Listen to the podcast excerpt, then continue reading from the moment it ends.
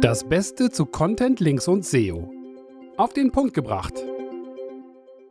Die Zukunft von SEO heißt EAT. Was hat es mit EAT auf sich? Dieser Beitrag gibt einen Einblick in die Beweggründe für Googles neue Qualitätsrichtlinien. Wofür stehen die Begriffe Expertise, Autorität und Trust, Vertrauen? Und wie können Website-Betreiber und SEOs die neuen Anforderungen am besten bedienen? Dies ist ein Beitrag von mir, Sascha Ebach, aus der Website Boosting 59. Wozu brauchen moderne Suchmaschinen EAT? Suchmaschinen stehen im Kreuzfeuer von Gesellschaft, Medien und Politik. Sie fungieren als Verstärker, machen dabei gute Informationen einem breiteren Publikum zugänglich oder verbreiten schlechte oder falsche Informationen, wenn sie diesen nur aufgrund von Popularität höhere Rankings gewähren. Dadurch machen sie sich unter Umständen selbst angreifbar. Sie müssen demnach dafür sorgen, dass die Verbreitung von falschen oder gefährlichen Informationen so schnell und gut wie möglich eingeschränkt wird. ERT ist angetreten, um genau dies zu ermöglichen. Dabei gibt es viele Gefahrenherde. Fake News spielen hierbei eine große Rolle. Aber auch Extremisten, die versuchen, für ihre Botschaft ein breites Publikum zu erreichen, stellen eine große Gefahr dar. Egal in welchem Land, bei der nächsten Wahl gehen alle ins Internet, um sich eine Meinung über den nächsten Lieblingskandidaten zu bilden. Wer krank wird, der schaut zuerst im Internet nach, um welche Krankheit es sich handeln könnte und welche Behandlungsmöglichkeiten es gibt. Falls Falschinformationen im Netz dazu führen, dass es zu einer nationalen oder internationalen Katastrophe kommt und die Suchmaschine diese alleine durch die Verbreitung dieser Falschinformationen auch noch verschlimmert,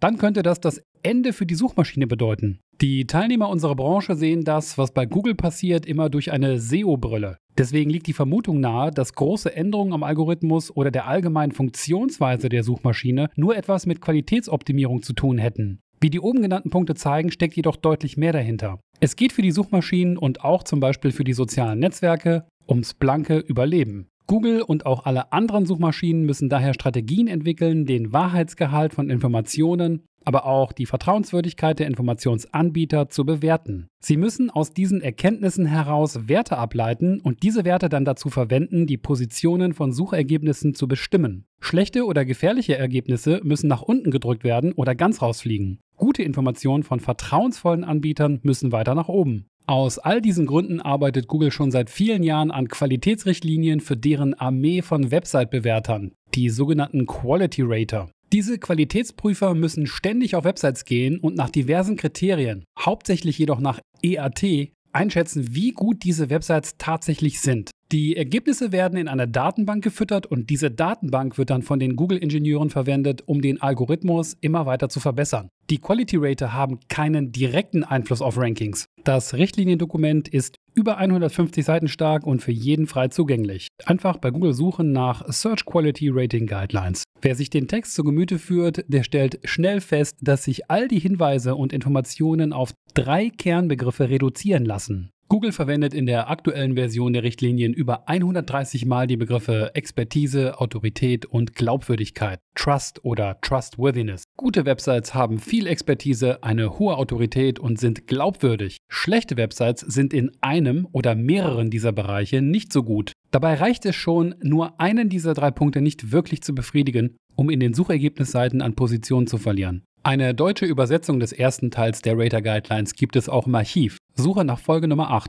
Wer wird in Zukunft von EAT betroffen sein? Nicht alle Websites sind gleichermaßen von EAT betroffen. Beispielsweise ist das EAT bei Klatsch- und Tratsch-Websites weniger entscheidend. Wenn es jedoch um Informationen geht, die die Gesundheit unserer Haustiere betreffen könnten, dann ist EAT schon deutlich wichtiger. Eine Website mit Informationen zu Krebserkrankungen und Behandlungsmethoden für Menschen muss damit rechnen, die volle Bandbreite an EAT-Anforderungen abzubekommen. Das gleiche würde auch auf eine Website zum Thema Investieren zutreffen. Solche Websites hätten schließlich das Potenzial, einen Leser, der veröffentlichten Investitionsempfehlungen folgt, in den finanziellen Ruin zu treiben. Deswegen kategorisiert Google Websites auch nach dem Begriff Dein Geld oder dein Leben. Your Money or Your Life. Die Core-Updates der vergangenen anderthalb Jahre ungefähr betrafen hauptsächlich Websites aus dem medizinischen Bereich, aber auch einige andere Themengebiete hat es erwischt. Finanzen, E-Commerce, Dating, Reisen, Wissenschaft, Erziehung, Nachrichten, Recht, Immobilien und andere. Im Laufe der Zeit gerieten auch weitere Themengebiete in das Visier.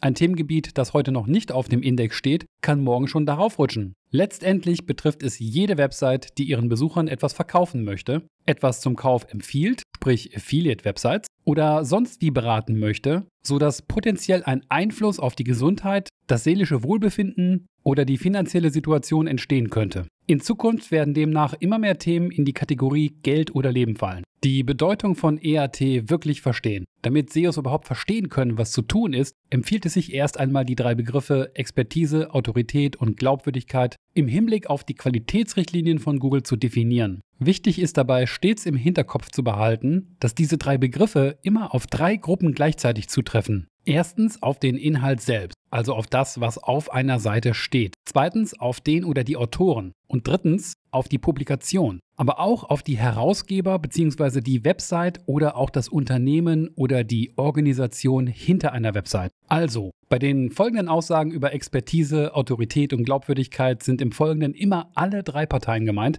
der Autor, die Website und die Organisation dahinter. Das bedeutet Expertise. Expertise kann grundsätzlich nur demonstriert werden. Sie ist die Kompetenz bei der Recherche und der Vermittlung von Informationen. Selbstverständlich setzt Expertise auch voraus, dass ausreichend Wissen und vielleicht auch Erfahrungen auf dem Gebiet vorliegen. Ein Experte ist schließlich nur eine Person, von der man erwarten können sollte, dass sie sich wirklich auf dem Themengebiet auskennt. Und dies auch zum Beispiel durch ein Studium, einen Abschluss, einen Titel oder auch praktische Erfahrungen untermauern kann. Nur einen Titel zu haben und etwas zu behaupten, reicht dabei keinesfalls aus. Expertise wird eben auch dadurch demonstriert, dass bei der Vermittlung von Informationen ein wissenschaftlicher Standard angelegt wird. Aussagen müssen belegt werden. Die Belege müssen aber auch einer Überprüfung standhalten können. Denn Studien gibt es mittlerweile wie Sand am Meer. Wenn es nur darum ginge, die eigenen Aussagen durch Studien oder anhand von Studien belegen zu können, dann ist das heutzutage kein Problem. Denn es gibt passend zu jeder Aussage gefühlt mindestens eine Studie, die diese belegt. So lassen sich zum Beispiel auch Studien finden, die belegen, dass Rauchen gesund ist und keinen Lungenkrebs verursacht. Bei genauer Überprüfung stellt sich gerne mal raus, dass diese Studien von der Tabakindustrie finanziert wurden. Extreme Expertise mit der Evidenzpyramide. Wer wirklich einen hohen Grad an Expertise demonstrieren möchte, der sollte sich zum Beispiel an der Evidenzpyramide orientieren, die sich zum Beispiel in der medizinischen Forschung oder auch anderswo etabliert hat. Dabei sind die meisten Untersuchungen, Aussagen oder auch Studien auf die einfache Meinung von Experten oder Leitartikel zurückzuführen. Das ist die unterste Ebene der Pyramide. Auf der nächsten Ebene stehen Fallserien oder Fallberichte und die haben schon eine etwas bessere Qualität. Wer dem Ganzen noch einen oben draufsetzen möchte, der versucht seine Aussagen anhand von Fallkontrollstudien zu belegen. Noch höher in der Pyramide stehen die Kohortenstudien. Es geht jedoch nichts über doppelblind randomisierte, kontrollierte Prüfungen. Außer natürlich Meta-Analysen, die ausschließlich solche doppelblind randomisierten, kontrollierten Prüfungen als Grundlage haben. Hey, das steht jetzt nicht im Text, aber ich wollte mal kurz ausführen zu diesen doppelblind randomisierten, kontrollierten Prüfungen. Die gelten gemeinhin als das Oberste oder das Beste, was man in der Wissenschaft machen kann. Also angenommen, es wird eine neue Medizin geprüft und diese Medizin liegt in einem weißen Pulver vor. Dieses weiße Pulver kann man dann in eine Kapsel reintun und den Patienten in Pillenform verabreichen. Wir haben hier drei Begriffe und zwar doppelblind, randomisiert und kontrollierte Prüfungen. Zuerst mal doppelblind. Das bedeutet, beide Parteien sind blind. Sowohl die Studienteilnehmer, also die Patienten, die wissen nicht, ob sie die Medizin kriegen oder vielleicht eine Zuckerpille. Und auch die Ärzte, die die Pillen verabreichen, wissen es auch nicht. Dann randomisiert. Das bedeutet einfach, dass aus einer Zielgruppe nach dem Zufallsmuster Teilnehmer für die Studie ausgewählt werden. Angenommen, es handelt sich bei dem zu testenden Medikament um eine Pille gegen Lungenkrebs, nur als Beispiel. Dann werden 10.000 Patienten rausgesucht, die an Lungenkrebs erkrankt sind, die also potenziell an der Studie teilnehmen können. Und aus diesen 10.000 werden dann zum Beispiel 2.000 per Zufallsgenerator ausgewählt. So kann es eben nicht passieren, dass nur bestimmte Patienten aus dieser Gruppe ausgewählt werden. Zum Beispiel die mit dem höchsten Einkommen oder nur die Männer oder nur die Frauen oder nur die Kinder. Außerdem werden diejenigen zufällig ausgewählt, die ja das Placebo bekommen und das eigentliche Medikament.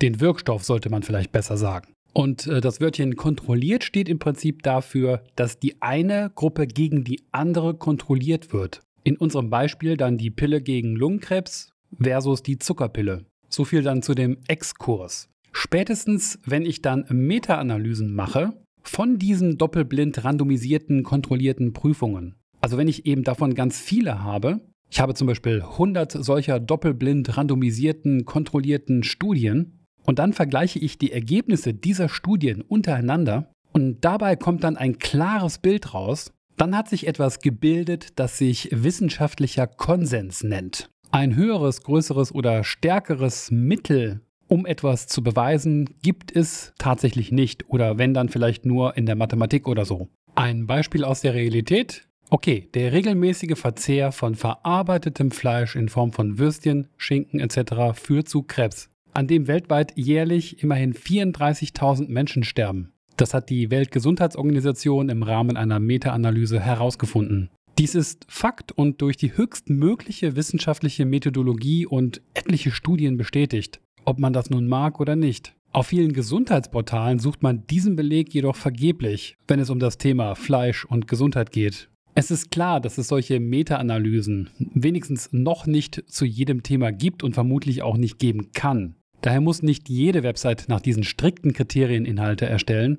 Angenommen, das Thema auf der Website ist Weihnachtskekse backen, dann reicht es wahrscheinlich, Testserien zu erstellen, diese zu dokumentieren, um so zu einem perfekten Keks zu kommen. Google spricht in diesem Fall von einer Art Laienexpertise, Everyday Expertise. Experte kann man also auch ohne Titel und ohne die Durchführung von doppelblind randomisierten Kontrollstudien sein. Ja, ich kann das auch nicht immer richtig aussprechen. Kommen wir zum nächsten Punkt. Autorität kommt von außen. Im Gegensatz zur Expertise kann Autorität nicht demonstriert werden. Sie will verdient sein. Mit anderen Worten, Autorität kann sich ein Autor einer Website oder einer Organisation nicht einfach so selbst herstellen.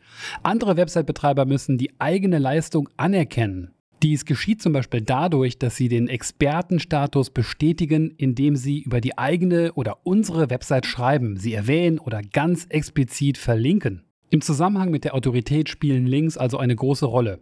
Es ist zwingend notwendig, dass die Bestätigung durch eine externe Person oder Institution erfolgt. Das macht den Aufbau von Autorität nicht gerade einfach. Was ja auch genau der Grund ist, warum Google so einen hohen Wert darauf legt. Glaubwürdigkeit, also Trust, das T aus ERT, stellt sich durch kontinuierliche Exzellenz ein. Wenn man auf das vertraut, was eine Person oder Institution behauptet, dann schenkt man ihr das eigene Vertrauen. Ein anderes Wort dafür, Glaubwürdigkeit. Echtes Vertrauen verdient nur, wer kontinuierlich über einen langen Zeitraum hinweg immer wieder gute Informationen publiziert und einen herausragenden Service bietet. Folgende Probleme können zu einem Verlust der Glaubwürdigkeit führen. Schlechte Bewertungen und öffentliche Kundenbeschwerden können das Vertrauen in eine Website stark ankratzen. Wer eine schlechte Bewertung kassiert, muss sich schnell darum bemühen, diese wieder loszuwerden. Am besten, indem das zugrunde liegende Problem vollständig gelöst wird. Veraltete Informationen oder Belege können ebenfalls zum Problem werden. Man stelle sich vor, ein Beitrag macht eine Aussage und basiert diese Aussage auf einer Studie, dessen Ergebnisse zurückgezogen wurden. Passiert immer wieder. Das bedeutet auch, dass es notwendig ist, in regelmäßigen Intervallen zu überprüfen, ob alle zitierten Belege tatsächlich immer noch aktuell und korrekt sind. Hier wird das Ausmaß und der Aufwand klar, der oder das betrieben werden muss, um für Geld- oder Leben-Websites einen hohen ERT zu erzielen und zu behalten. Widersprüchliche Aussagen oder Belege können potenziell auch zu Abwertungen führen. Es kommt nicht selten vor, dass sich bei wichtigen Themen wie Gesundheit, Finanzen, Umwelt usw. So Aussagen oder Erkenntnisse aus Studien gegenseitig widersprechen. Nehmen wir mal das brenzlige Beispielthema globale Erwärmung. Der wissenschaftliche Konsens ist hier ganz klar. Es gibt eine globale Erwärmung und die wurde auch durch Menschen verursacht. Industrien und Institutionen und auch Nationen und die Politik wenn sie dann eine andere Interessenslage haben, argumentieren manchmal genau das Gegenteil. Und das machen sie, indem sie selektive Ergebnisse aus Studien als Beleg nutzen, die genau dieses Finding in Frage stellen. Angenommen, es gibt 99 Studien, die belegen, dass der Mensch tatsächlich der Verursacher ist. So berufen sich Gegner dieser Argumentation gerne auf die eine Studie, die eben das Gegenteil zeigt. Egal wie hoch die Qualität dieser Einzelstudie tatsächlich ist. Damit versuchen sie Zweifel bei der Allgemeinheit zu säen, sodass diese sich nicht dem wissenschaftlichen Konsens anschließt oder diesen gar in Frage stellt. Auch wenn es für Google aktuell noch ein wenig schwierig sein dürfte, dies in jedem Einzelfall zu erkennen, so muss auch klar sein, dass genau das das erklärte Ziel von Google und auch jeder anderen Suchmaschine und auch jedem anderen sozialen Netzwerk sein muss. Ansonsten müssen diese informationsverbreitenden Konzerne damit rechnen, dass sie dafür in die Verantwortung genommen werden. Früher oder später werden sie dafür vors Gericht gezogen, das ist klar. Fehlende Betreiberinformationen können das Vertrauen eines Besuchers natürlich auch erschüttern. In Deutschland gibt es eine Impressumspflicht, die ist aber international wenigstens noch nicht überall verbreitet. Dennoch bietet es sich an, weit über eine gesetzliche Anbieterkennzeichnung hinauszugehen. Auf einer Über uns Seite sollte jede Website sowohl alle Autoren der Website, ihre Verdienste und Titel, ihre Expertengebiete usw. So darstellen, aber auch ausführlich beschreiben, was der Sinn und Zweck der Organisation hinter der Website ist, wofür diese genau steht und wodurch sich diese in der Vergangenheit hervorgetan hat. Für Online-Shop-Kunden sind Rückgabebedingungen sehr wichtig. Falls ein Online-Shop diese vor seinen Kunden verbirgt, dann hat er vielleicht noch mehr zu verstecken. Daher ist klar, dass diese Informationen schnell und einfach auffindbar sein sollten. Heutzutage sollte sich wirklich niemand mehr erlauben, eine Website ohne HTTPS zu betreiben. Unmoderierte Kommentare sind nicht nur rechtlich ein Problem, sie geben der Website auch ein bisschen das Gefühl von Anarchie. Außerdem denkt der Besucher der Website, dass sich hier wirklich niemand etwas schert. Nicht zu empfehlen. Nicht jeder hat perfekte Rechtschreibung, okay. Allerdings ist es auf Geld- oder Leben-Websites von äußerster Bedeutung, mit besonderer Sorgfalt zu agieren. Ein Text mit einem Fehler je Satz erweckt wirklich kein Vertrauen in den Autor oder den Anbieter. Ein gutes Lektorat kostet heute auch nicht die Welt. Was Google überhaupt nicht gerne sieht, sind Websites, die versuchen, aufdringlich zu verkaufen. Bevor sich ein Nutzer für ein Produkt oder eine Leistung entscheidet, sollte er oder sie die Möglichkeit haben, alle relevanten Informationen von dieser Website zu erhalten. Online-Shops, die einfach nur verkaufen wollen, werden es in Zukunft immer schwerer haben. Fazit. Googles verhältnismäßig neue Qualitätsrichtlinien sind ein Wink mit dem Zaunpfahl. In der Vergangenheit war es Google nicht immer möglich, die tatsächliche Qualität von Websites richtig zu beurteilen. Die Verwendung von Links und der PageRank war für die junge Suchmaschine der Durchbruch, aber die Zeiten haben sich geändert. Die einfache Betrachtung von Links reicht nicht mehr aus. Sie spielen immer noch eine wichtige Rolle, müssen aber durch weitere Merkmale ergänzt werden. Google muss sich immer mehr wie jemand verhalten, der tatsächlich gewissenhaft recherchiert, die Inhalte und die Organisationen hinter den Inhalten überprüft, hinterfragt, ob die Methoden, die bei der Erstellung der Inhalte angewandt wurden, tatsächlich dem jeweils angebrachten Anspruch genügen und ob auch Dritte bestätigen, dass diese vorliegenden Informationen und Herausgeber glaubhaft sind. Es besteht gar kein Zweifel daran, dass Google in den nächsten Jahren mit hoher Energie daran arbeiten wird, immer mehr Prüfmechanismen in den eigenen Algorithmus einzubauen. Profitieren werden vor allem die Nutzer, aber auch diejenigen Website-Betreiber, die nach den Vorgaben von EAT Inhalte erstellen und diese verbreiten. Und das war's zum ersten Teil zum Thema EAT. Im zweiten Teil geht es um die praktische Umsetzung. Also welche Sachen lassen sich tatsächlich auf der eigenen Website machen, um Expertise demonstrieren zu können, sich Autorität zu verdienen, ja und das Vertrauen immer weiter zu steigern. Bis dahin und wie immer viel Erfolg. Damit ist diese Folge zu Ende. Ich hoffe sehr, dass sie dir gut gefallen hat. Gerne beantworte ich deine Fragen, sei es zu dieser Folge oder allgemein zu Content, Links und SEO. Schreib mir einfach. Frische Kontaktdaten findest du stets auf content-links-seo.de. Falls du den Podcast magst und dir viele weitere Folgen wünscht, dann schreib doch bitte eine positive Rezension in der Podcast-App deiner Wahl. Du möchtest Sponsor werden? Dann freue ich mich sehr über deine Anfrage. Bis zur nächsten Folge. Dein Sascha Ebach.